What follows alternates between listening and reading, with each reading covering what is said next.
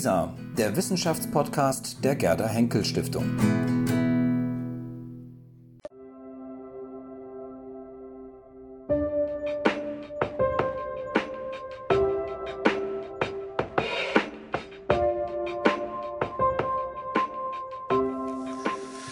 Vielen Dank für die Einladung hierher in diesem wunderbaren Saal. Vielen Dank ähm, an Jürgen Gerhards für die sehr, sehr liebenswürdige Einführung äh, in diesen Vortrag, bei, dem auch, bei der auch deutlich geworden ist, in welchem Rahmen der Vortrag stattfinden wird und was sagen das die Besonderheit des heutigen Abends ist. Ähm, also vielen, vielen Dank. Ich war schon im Voraus erschreckt über den Verdruss, den ich Ihnen und auch mir selbst bereite, indem ich wieder anfange, die Gründe für den Wunsch nach der Vereinigung Europas vorzutragen und eine Bilanz der Enttäuschungen und der Erfolge zu ziehen. Das ist kein Zitat aus der Gegenwart. Ich fange mit einer Quelle an, wie das Historiker tun. Kein Zitat aus der Gegenwart.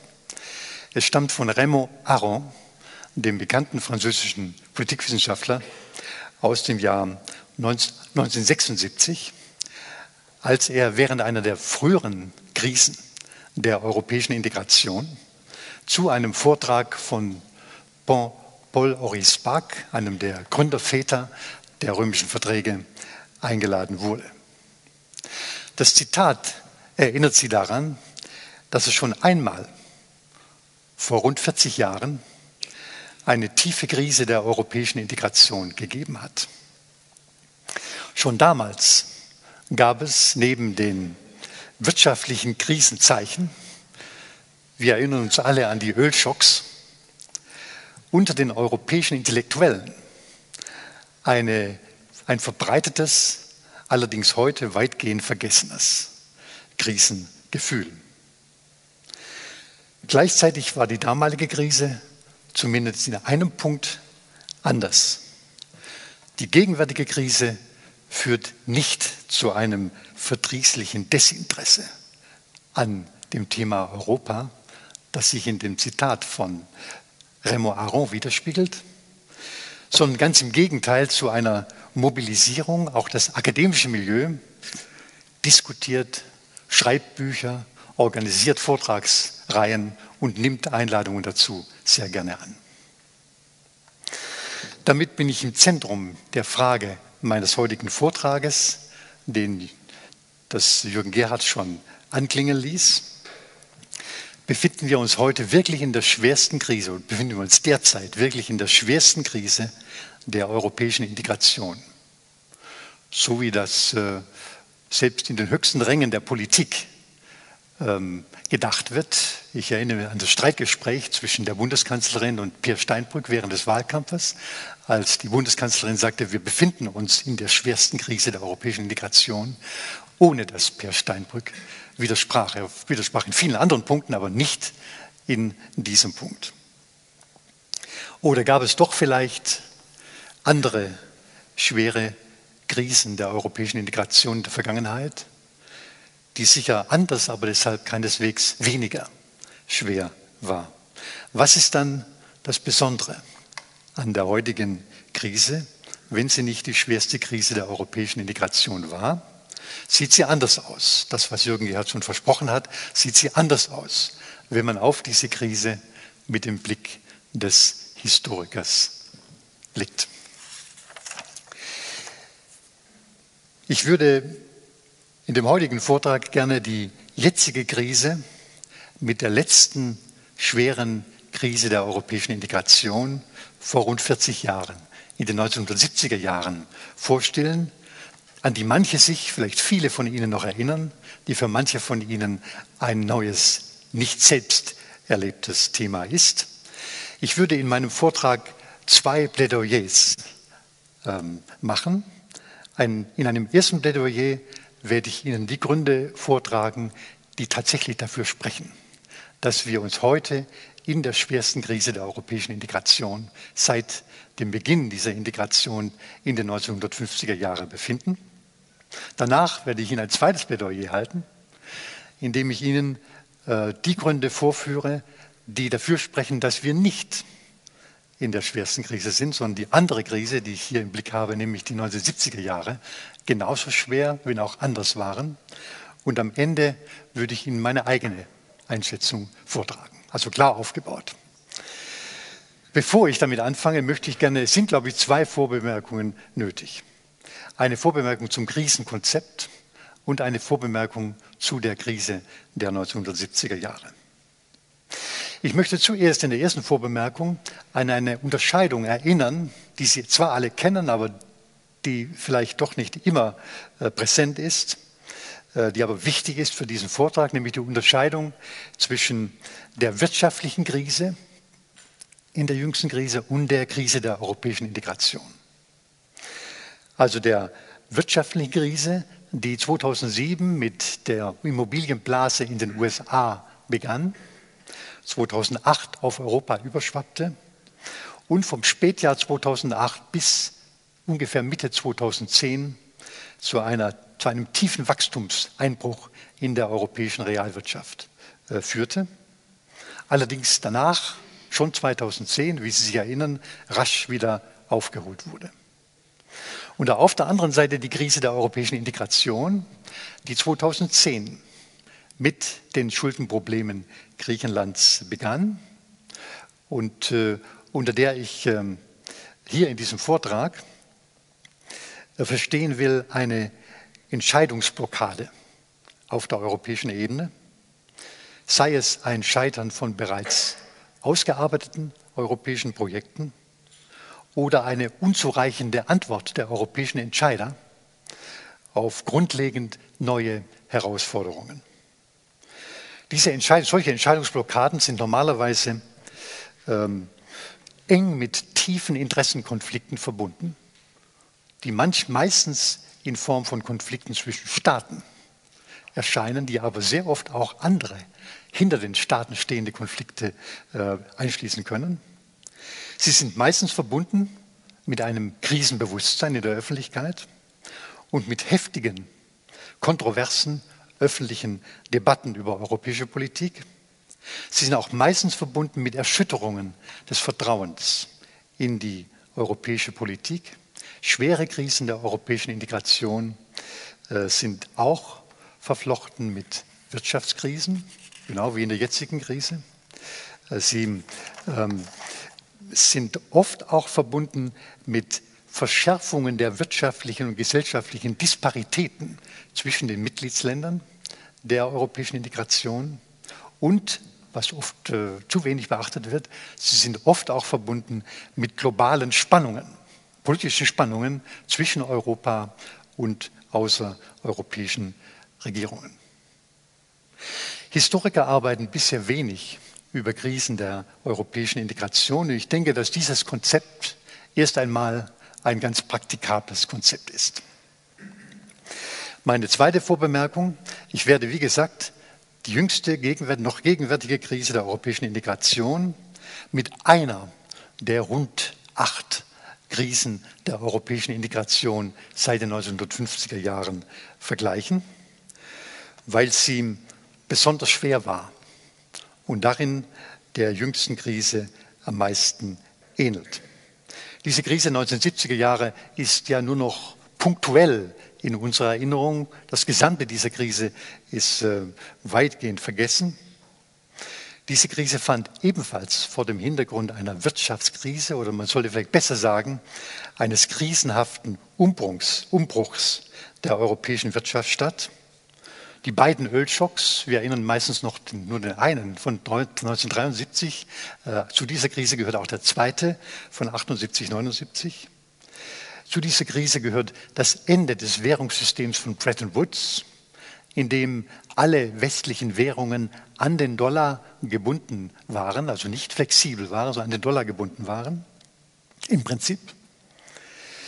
Ähm, zu dieser Krise gehört auch der langfristige Einbruch des Wirtschaftswachstums nach einem Vierteljahrhundert äh, der Wachstumsraten um 5 Prozent, realer Wachstumsrate um 5 Prozent, brachen die Wachstumsraten, diese Wachstumsraten ab und nach der Krise äh, pendeln sie sich auf das Niveau von ungefähr 2 Prozent ein, auf dem wir ja heute noch im besten Fall liegen.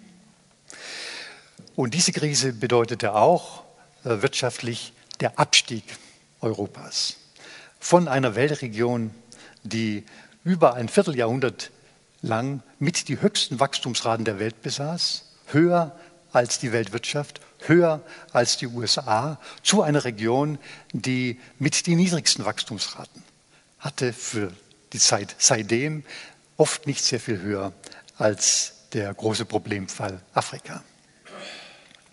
Gleichzeitig geriet, das soweit die Wirtschaftskrise, gleichzeitig geriet in den 1970er Jahren die europäische Integration in eine Krise, die in dem Scheitern oder Reduzieren, Kleinkochen der großen Pläne der Hager Konferenz, der Hager Gipfelkonferenz der europäischen Regierungschefs 1969 war, die drei Ziele setzte, die eigentlich bis heute die großen Ziele der europäischen Integration sind, nämlich erstens die Einrichtung einer Wirtschafts- und Währungsunion, also nicht nur eine Währungs-, sondern Wirtschaftsunion, zweitens die Schaffung einer politischen Union und drittens die Erweiterung der damals, anfangs der 70er Jahre ja nur aus sechs Staaten bestehenden europäischen Wirtschaftsgemeinschaft. Damals stand die erste Erweiterung an, die sogenannte Norderweiterung äh, um Irland, Großbritannien und die skandinavischen Länder un, äh, außerhalb Finnlands, das im Kalten Krieg ja nicht in die europäische, in, in die EWG eintreten konnte. Es ist erstaunlich, dass äh, diese, jüngst, diese äh, große Krise der europäischen Integration der 70er Jahre in der jüngsten Krise so gut wie nie diskutiert wird. An sich diskutieren ja Europäer sehr gerne über die Vergangenheit und äh, in der Finanzkrise ab 2008 wurde ja intensiv, wie Sie sich erinnern, über die Weltwirtschaftskrise diskutiert. Also es ist keineswegs so, dass Europäer nicht über historische äh, Krisen diskutieren, aber die Krise der europäischen Integration der 70er Jahre taucht kaum in öffentlichen Debatten auf. Ich komme nach diesen Vorbemerkungen zu meinen beiden Plädoyers. Das erste Plädoyer, das wie gesagt äh, argumentiert, dass die derzeitige Krise die schwerste Krise ist, schwerer als die Krise, schwerer als die letzte Krise der europäischen Integration in den 1970er Jahren. Ich trage fünf Argumente vor. Erstens ähm, ähm, ist die heutige Krise in besonderem Maße eine Vertrauenskrise in die europäische Politik. Es gab eine solche Vertrauenskrise auch in den 1970er Jahren. Sie ist nicht völlig neu. Es gibt sie regelmäßig. Alle zehn Jahre haben wir solche Vertrauenskrise, auch in den 1970er Jahren. Ähm, sie äh, schlug sich nieder in der Skepsis der Öffentlichkeit, der Intellektuellen, wie Sie das gerade am Zitat von Remo Aron äh, gesehen haben. In dieser Krise ist auch ein Wort erfunden worden, das ja bis heute noch bekannt ist, der Begriff der Eurosklerose. Nach den Umfragen, die damals gerade begonnen wurden in allen europäischen Ländern, Eurobarometer, ähm, fiel die Zahl der Europäer, die die europäische Integration für eine gute Sache hielten, von 63 Prozent auf 53 Prozent. Und die, die europäische Integration für eine schlechte Sache hielten, stieg auf damals als extrem bedrohlich empfundene 14 Prozent. Der Verfall des Vertrauens in der jüngsten Krise ist dagegen sehr viel äh, tiefer. Es wird heute im Eurobarometer eine etwas andere Frage gestellt. Es wird gefragt, wie das Bild der Europäischen Union ist. Der Anteil der Europäer, die ein solches positives Bild der Europäische, Europäer ähm, sehen, fiel 2009 von 48 Prozent auf 31 Prozent. Und die Europäer, die ein negatives Bild der Europäischen Union sehen, stieg 2009 im Herbst von 15 Prozent auf 26 Prozent an. Das heißt, das negative Bild wurde in der jüngeren Krise fast so gewichtig wie das positive Bild. Die Zahl der Mitgliedsländer, in denen ein negatives Bild überwiegt, stieg, von, stieg auf 10 an, 10 von 27, also heute 28. Die Skepsis überwog nicht nur im Norden, also in Großbritannien und Schweden, sondern auch in Ostmitteleuropa und vor allem auch im Süden Europas, in ähm, Portugal, Spanien, Italien, Zypern. Äh, Südeuropa war früher eine Bastion der Unterstützung der Europäischen Union gewesen. Und alarmierend ist, dass ähm, diese Vertrauenskrise nie weiter anhält, obwohl die Schuldenkrise, die hohen Zinsen für äh, Staatspapiere in Teil der europäischen Länder seit 2012, 2013 allmählich abflacht.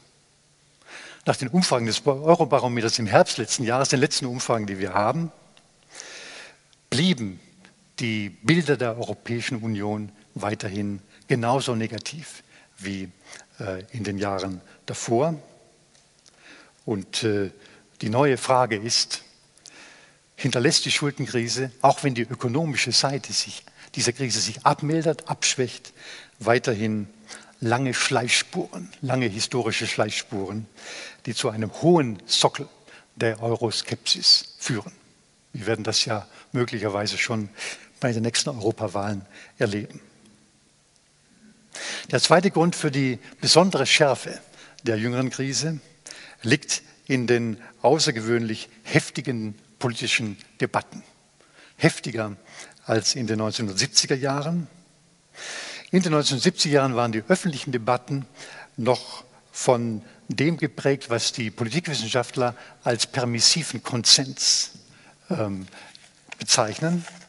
Damit meinen sie, dass im Grundsatz das politische Projekt der europäischen Integration als wirtschaftlich und politisch segensreich angesehen wird und es akzeptiert wird, dass die grundsätzlichen Entscheidungen über europäische Politik in der Regel in geschlossenen Zirkeln getroffen werden.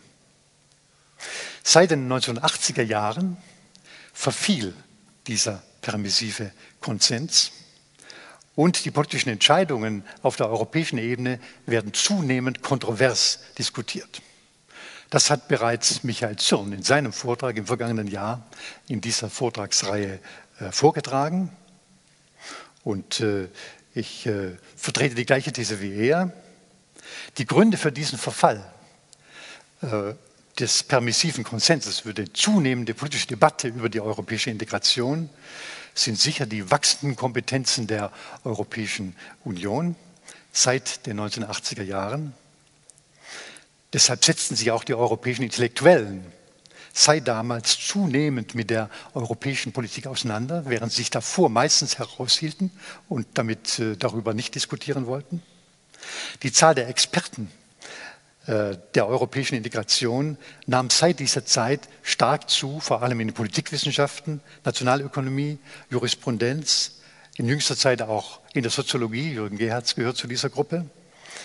Und äh, daraus entstanden intensive wissenschaftliche Debatten über die europäischen Entscheidungen.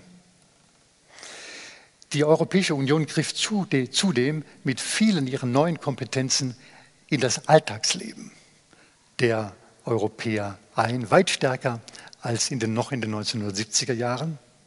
Und auch von daher waren die Europäer stärker berührt durch diese europäischen Entscheidungen. Und schließlich haben auch die Referenten, die Volksabstimmungen über europäische Verträge oder über die Mitgliedschaft äh, in der Europäischen Union diese Politisierung weiter vorangetrieben. Ein dritter Grund für die Schärfe der neueren Krise, besondere Schärfe der neuen Krise, liegt darin, dass die politischen Debatten viel stärker auf ein Thema fokussiert sind. In den 1970er Jahren waren die politischen Debatten viel stärker zerstreut auf eine ganze Reihe von Themen. Auf das Projekt einer Währungsunion 1970, 71, auf die Einrichtung einer politischen Union Mitte der 70er Jahre, auf die Wirtschaftsbeziehung zu den USA in den ersten frühen 70er Jahren, auf den Konflikt mit der OPEC um die Ölpreise 1973, wieder Ende der 70er Jahre, auf die schwierige Norderweiterung äh, mit der Ablehnung der Mitgliedschaft in Norwegen durch Volksabstimmung in den frühen 1970er Jahren. Also ein, viele Themen, die nicht alle zur gleichen Zeit anstanden. Der politische Konflikt der jüngsten Krise hingegen ist viel stärker fokussiert auf ein Thema, auf die Verschuldung der Mitgliedsländer, auf die unbezahlbar hohen Zinsen für Staatspapiere, äh, vor allem in den südlichen Mitgliedsländern, auch in Irland, in einer bestimmten Phase und den Umgang der Europäischen Union mit dieser Schuldenkrise. Ich brauche das nicht weiter zu schildern, wir haben das ja alle erlebt.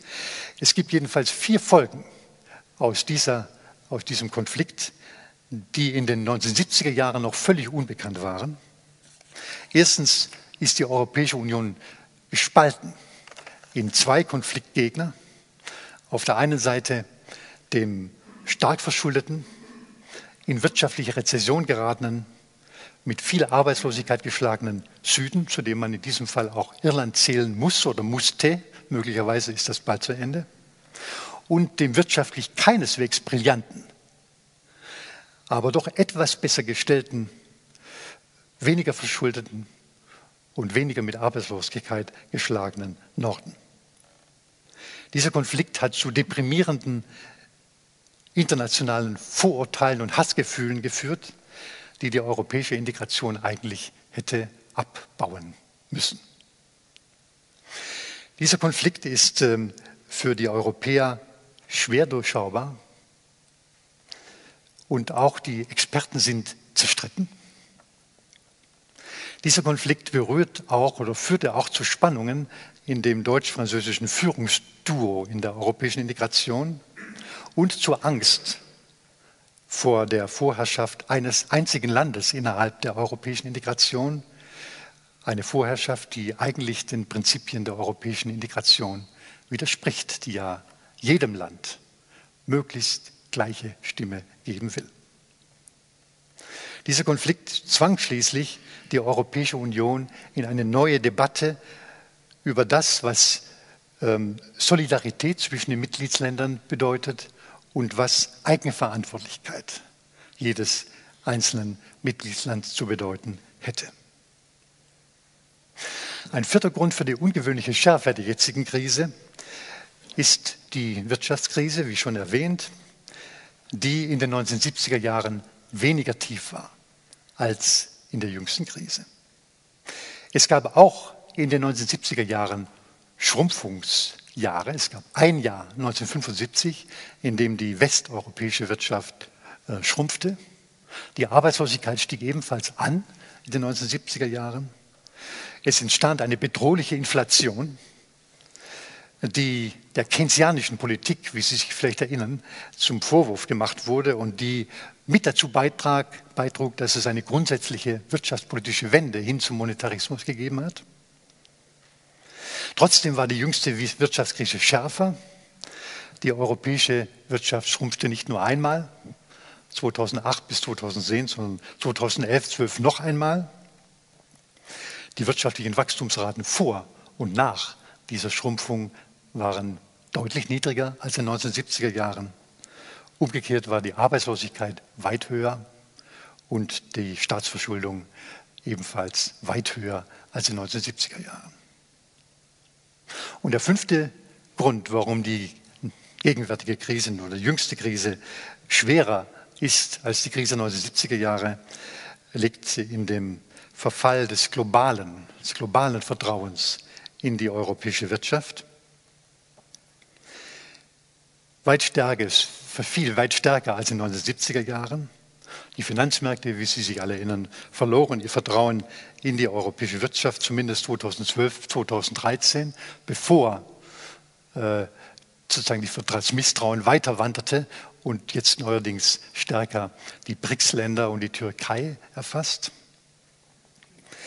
Die ähm, politische globale Öffentlichkeit sah Europa vor allem als Problem, Problemfall und äh, in der amerikanischen Öffentlichkeit ist dieser äh, Blick in der jüngsten Gegenwart eher noch stärker als vor ein, zwei Jahren, jedenfalls gleich. In Ostasien wird Europa nicht mehr als Modell einer transnationalen ähm, Integration, als Modell einer East Asian Community angesehen, sondern eher als Beispiel einer gescheiterten transnationalen Wirtschaftspolitik. Robert Mandel, der weltberühmte kanadische Währungstheoretiker, Nobelpreisträger, Sympathisant des Euro, er bezeichnet sich selbst als Vater des Euro, wusste sich vor einigen Monaten keinen anderen Rat in einem Interview als Europa die Einsetzung eines Königs und das Aneinanderkoppeln des Euro und des Dollars bei einem Wechselkurs von 1,20 zu empfehlen. Soweit mein erstes Plädoyer.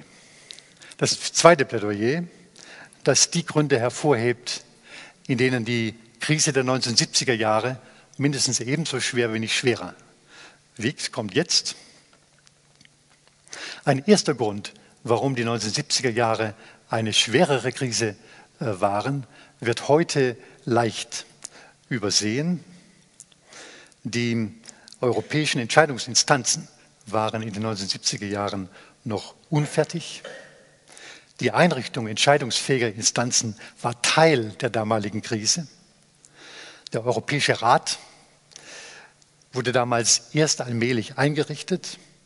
Die Entscheidungsregeln waren noch nicht klar, wurden erst allmählich etabliert. Er traf sich auch noch selten.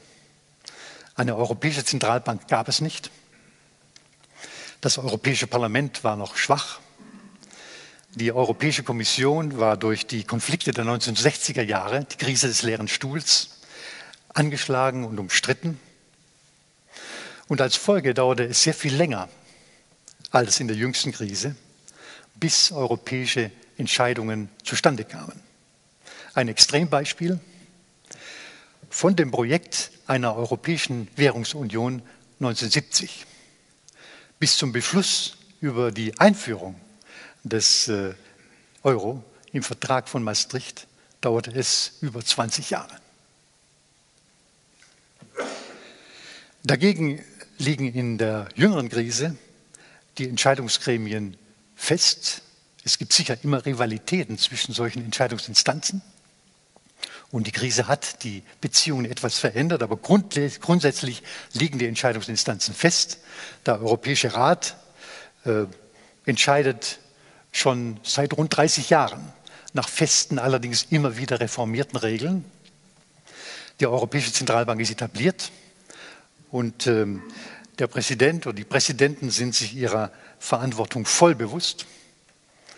Das Europäische Parlament gewinnt vor allem seit dem Vertrag von Lissabon an Einfluss. Und das neue Experiment, das Jürgen Gerhardt gerade erwähnte, äh, die Konkurrenz im Wahlkampf zwischen von jeder Partei benannten Kandidaten, Spitzenkandidaten, ist ähm, möglicherweise eine neue Stufe in dem Einfluss des Parlaments, vor allem in der Bedeutung der Europawahlen, wenn nicht, wenn nicht nach den Wahlen der Europäische Rat sich um den Ausgang dieser Wahlen überhaupt nicht kümmert, was passieren kann die Europäische Kommission, die in der Krise eine Schwächung zu erleben schien, gewinnt jetzt wieder eine stärkere Rolle bei der Ausführung der Entscheidungen des Europäischen Rates, bei dem europäischen Semester, in der Bankenunion, also bei der Kontrolle der nationalen Haushalte, bei der Überwachung der Disparitäten zwischen den europäischen Mitgliedsländern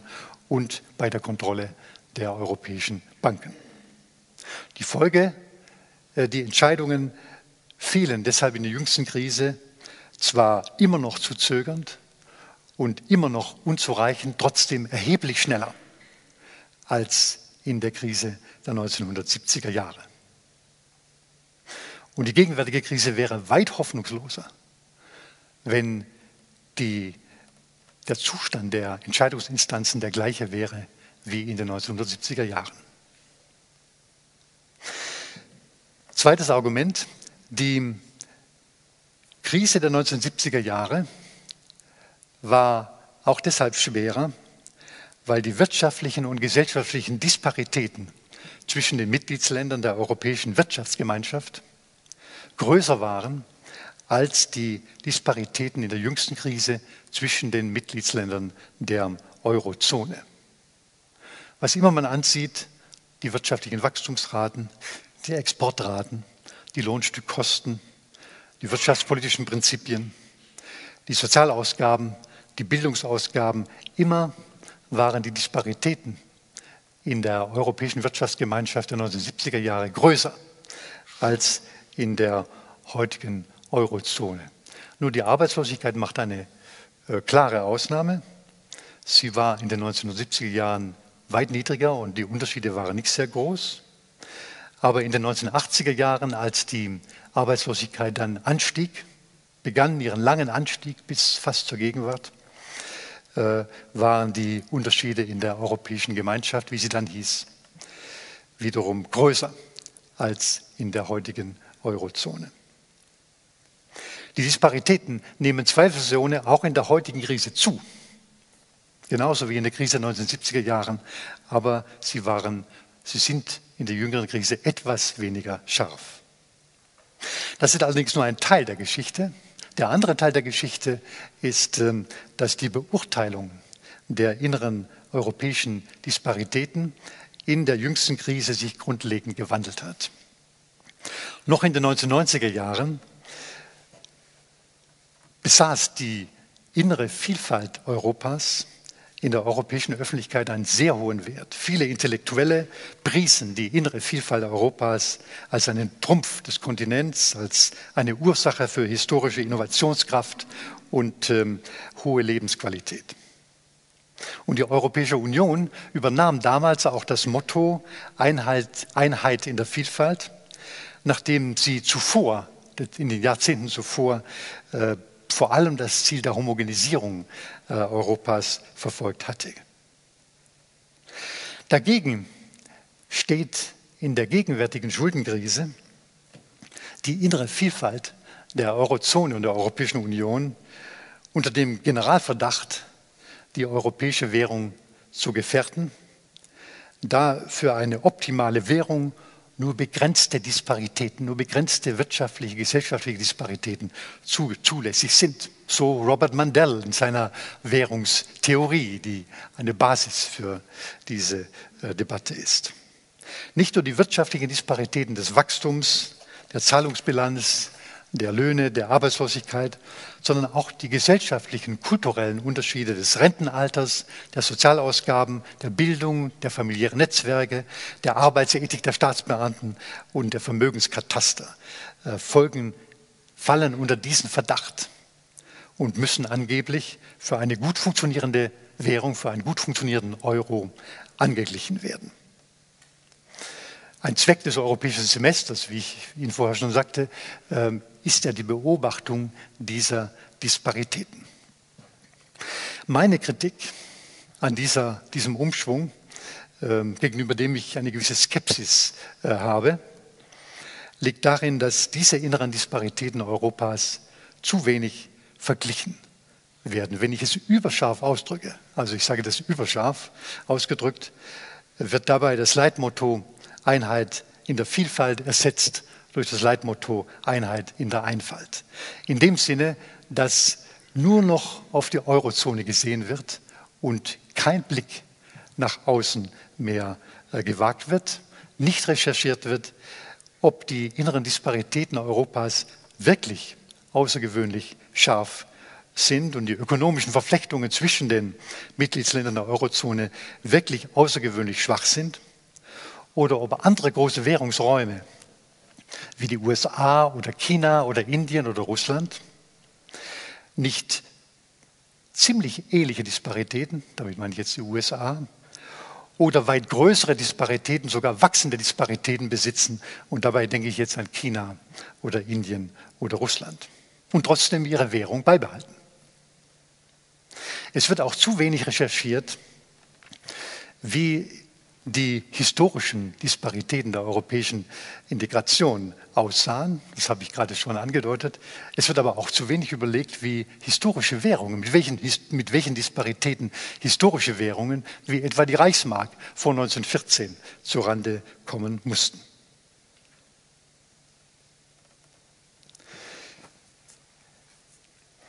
Ein äh, drittes Argument das ähm, die Schwere der Krise etwas relativiert. Ähm, ist ein Argument, was eigentlich schon Michael schon vorgetragen hat.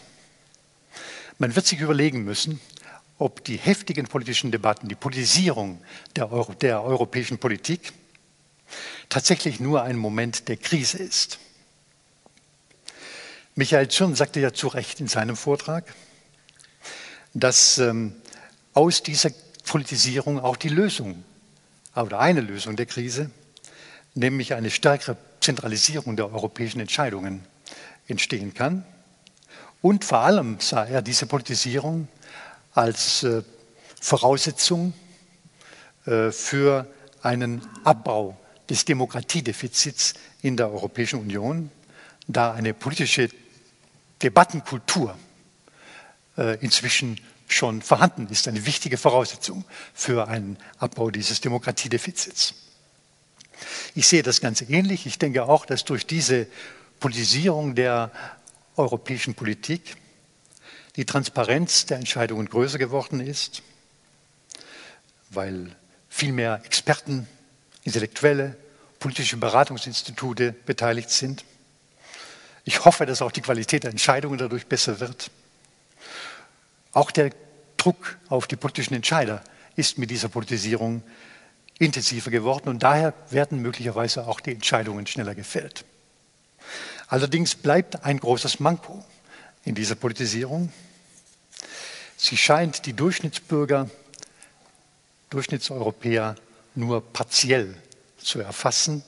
Äh, bei Volksabstimmungen werden die Durchschnittsbürger stark politisiert, stark mobilisiert. Bei den Europawahlen dagegen sehr viel weniger und die Beteiligung an den Europawahlen fällt seit den ersten Europawahlen kontinuierlich von einer Wahl zur anderen immer mehr ab.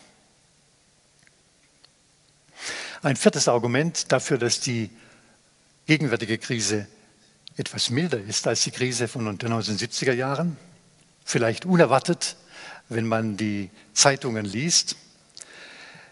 In den Beziehungen zwischen Frankreich und Deutschland, also dem Führungsduo, das sehr oft die politischen Entscheidungen auf der europäischen Ebene äh, vorbereitet, ist die Kompromissfähigkeit zwischen diesen beiden Ländern in der jüngsten Krise größer als während der 1970er Jahre. Ich sehe Ihre leicht ungläubigen Augen bei diesem Argument. Die 1970er Jahre waren geprägt durch sehr tiefe deutsch-französische Gegensätze in der Wirtschaftspolitik, in der Vorstellung von Staatsschulden, von der Unabhängigkeit einer Zentralbank, von Exportwirtschaft, von der Rolle der Tarifpartner, von überhaupt von der staatlichen Intervention in die Wirtschaft. Und diese weit auseinanderliegenden wirtschaftspolitischen Konzepte waren mit ein Grund für das Scheitern des Projekts der Währungsunion in den 1970er Jahren.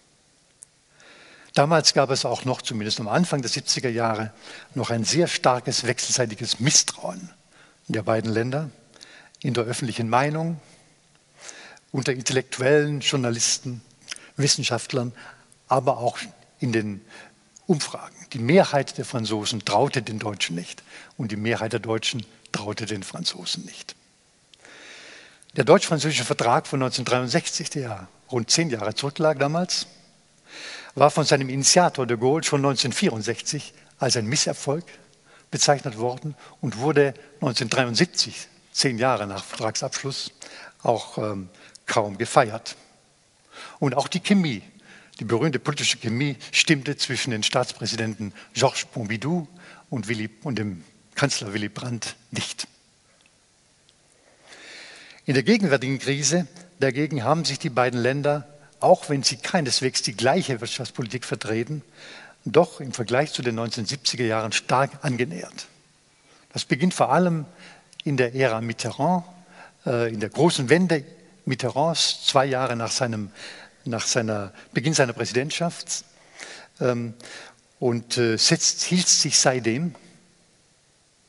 Darüber hinaus sind die beiden Gesellschaften in die beiden Länder, in den Zivilgesellschaften in den politischen Beratungsinstituten, in, unter wissenschaftlichen Experten, in den Interessenorganisationen auch in den Abgeordneten der beiden Parlamente weit stärker verflochten als in den 1970er Jahren. Auch zwischen dem französischen Präsidenten Hollande und der Bundeskanzlerin Merkel stimmt die politische Chemie nicht, wie man so schön sagt. Aber vor diesem politischen Kontext ist das nicht mehr so äh, gravierend. Und die deutsch-französischen Beziehungen bekamen auch in der politischen Symbolik eine ganz andere Bedeutung. 2003 und 2013 wurde der deutsch-französische Vertrag durch sehr eindrucksvolle Feiern im Schloss von Versailles 2003 und im Plenarsaal des äh, Reichstags 2013 eindrucksvoll gefeiert.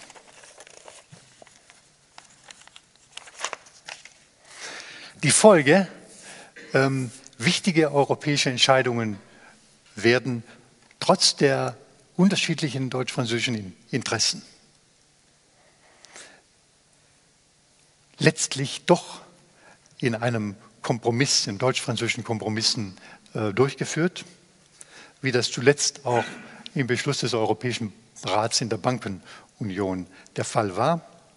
Und ähm, gerade in der Schwierigkeit der Kompromisssuche zwischen den beiden Ländern, in den oft deutlich auseinanderliegenden Interessen, liegt ihre europäische Chance, weil sich in solchen schwierigen Kompromissen auch andere Mitgliedsländer eher wiederfinden als in Kompromissen zwischen Ländern, die sich sehr ähnlich sind.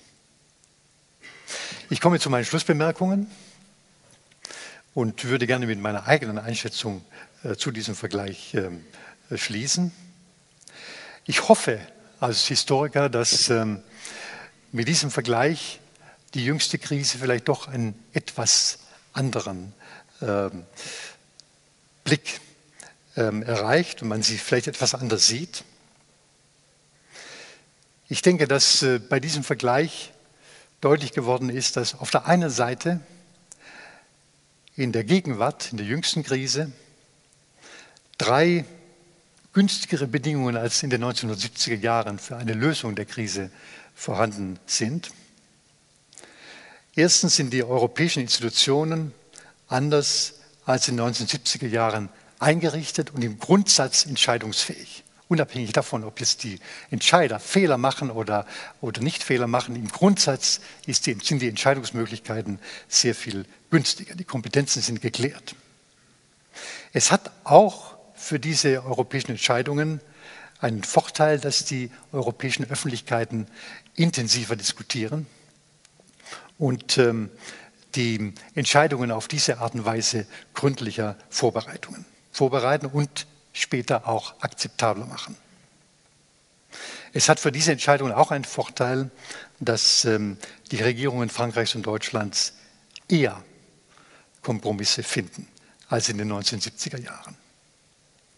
Ein zweiter Vorteil der heutigen Situation, auf den ich bisher noch gar nicht gekommen bin, liegt darin, dass die äußeren Bedrohungen oder die Ängste vor äußeren Bedrohungen in der gegenwärtigen Krise eine geringere Rolle spielen als in den 1970er Jahren. Der Zeit des Kalten Krieges und den, den dadurch entstehenden Bedrohungsängsten und der Zeit des Ölschocks und den Ängsten vor, vor, äh, den, den OPEC-Ländern.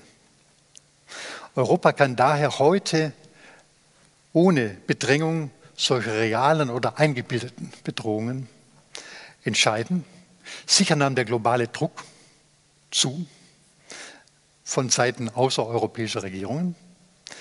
Aber das ist unvermeidbar, weil die globalen Verflechtungen weit enger sind als in den 1970er Jahren. Ein dritter Vorteil, die inneren Disparitäten in der Eurozone gewinnen zwar in der jüngsten Krise sehr viel mehr Aufmerksamkeit, sind aber gleichzeitig weniger scharf als in den 1970er Jahren. Und sie unterscheiden sich auch nicht grundsätzlich von den Disparitäten anderer großer Währungsräume. Andererseits ist die gegenwärtige Krise gefährlicher als die 1970er Jahre aus drei Gründen.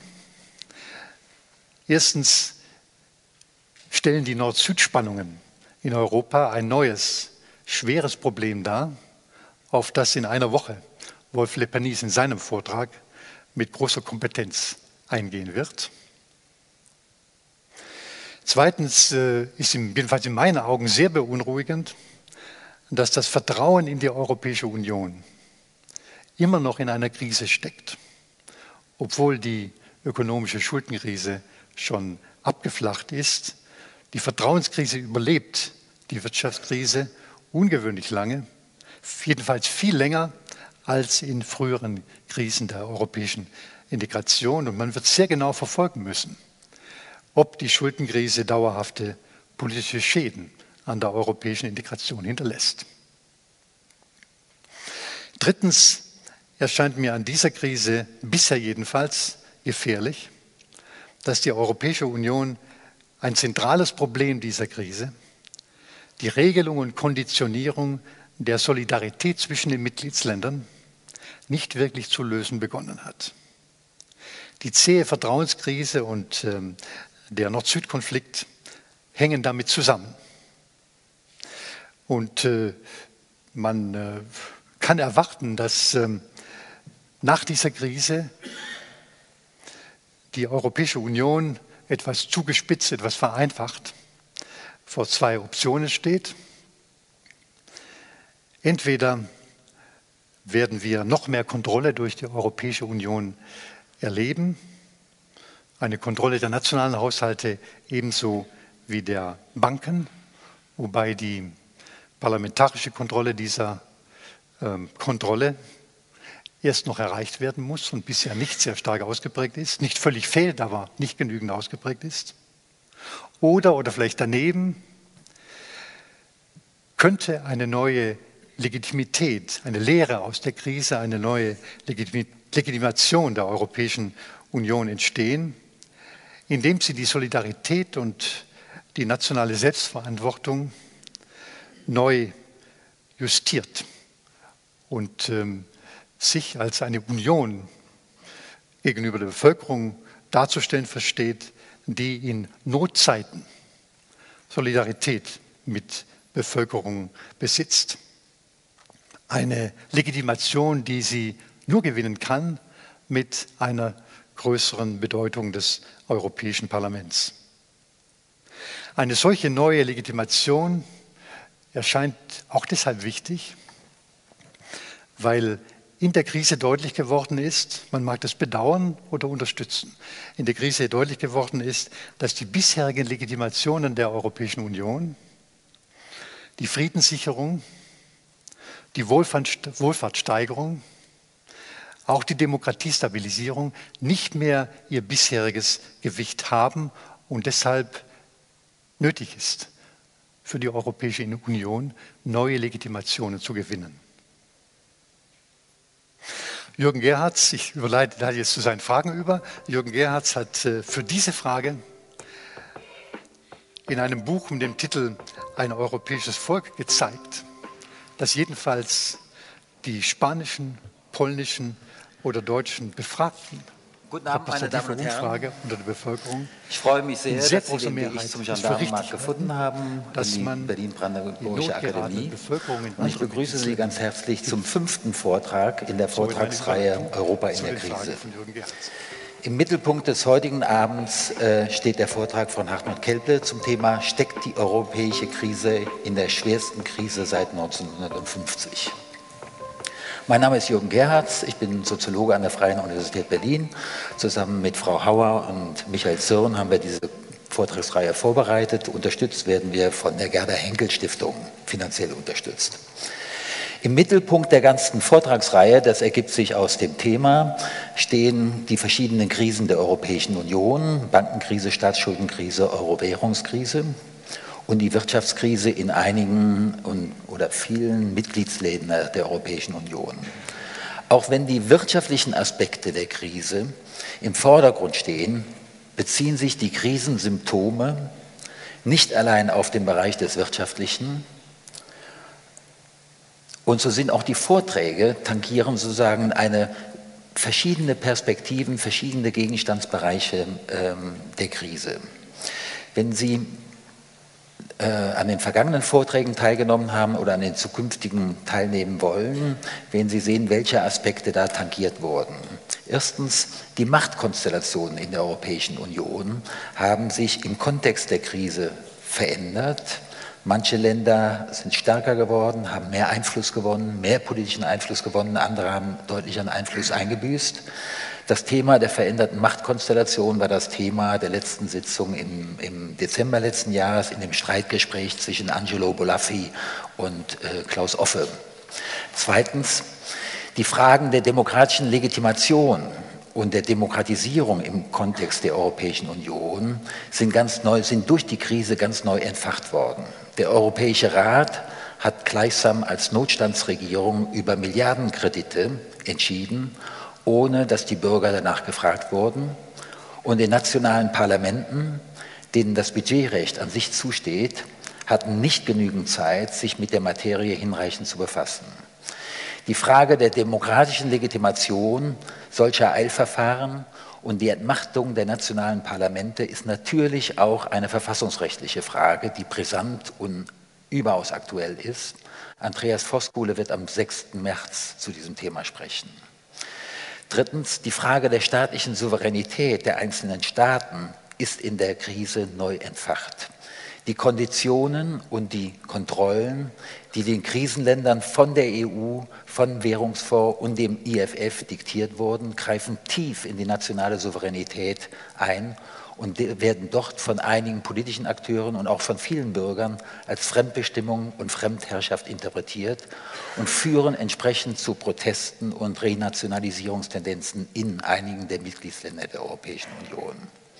Zugleich und viertens sehen manche Beobachter in der Krise aber auch eine Chance. Noch nie wurde über Europa so intensiv diskutiert. Das Projekt der EU wird zunehmend politisiert. Man beobachtet in der Krise die Entstehung einer europäischen Öffentlichkeit. Die nächsten Wahlen zum Europaparlament werden, so wie es aussieht, richtige Europawahlen werden und nicht sozusagen und nicht nationale Belange werden im Vordergrund stehen. Wir beleuchten in dieser Vortragsreihe die verschiedenen Themen aus unterschiedlichen Perspektiven und entsprechend kommen Vertreter unterschiedlicher Fächer auch zu Wort, Ökonomen, Politikwissenschaftler, Soziologen. Was die meisten Vortragenden aber eint, ist die Vorstellung, dass es sich bei der Krise der Europäischen Union um eine der schwersten Krisen der EU überhaupt handelt. Nun mag es für Zeitzeugen, aber auch für wissenschaftliche Disziplinen, die sehr stark auf die Gegenwart bezogen sind, typisch sein, dass sie in der Beobachtung ihres Gegenstands einer verzerrten Perspektive unterliegen, weil sie zu sehr in ihrer Zeit befangen und gefangen sind und die Gegenwart zu wenig kontextualisieren und damit vielleicht zu einer Überdramatisierung neigen. Zumindest für mein eigenes Fach für die Soziologie würde ich dies einräumen. Sie ist zu sehr auf die Gegenwart fixiert und hat in ihrer eigenen Geschichte schon zu häufig große Krisen ausgerufen, die sich im Nachhinein eher als temporäre Erscheinungen herausgestellt haben.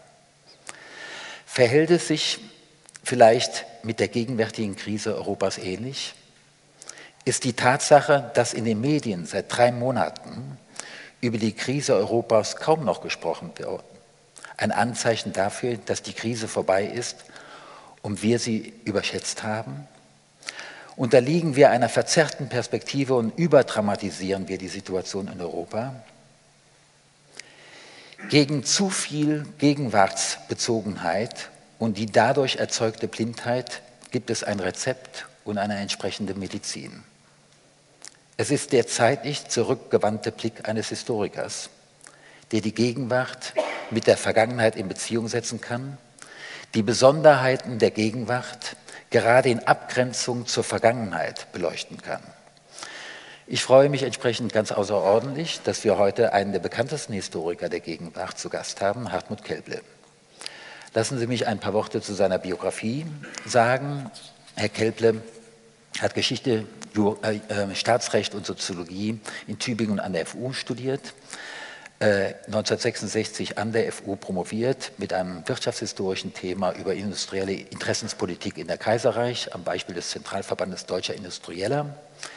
Die Habilitation erfolgte ebenfalls an der FU äh, in neuerer Geschichte mit dem Thema Berliner Unternehmer während der frühen Industrialisierung.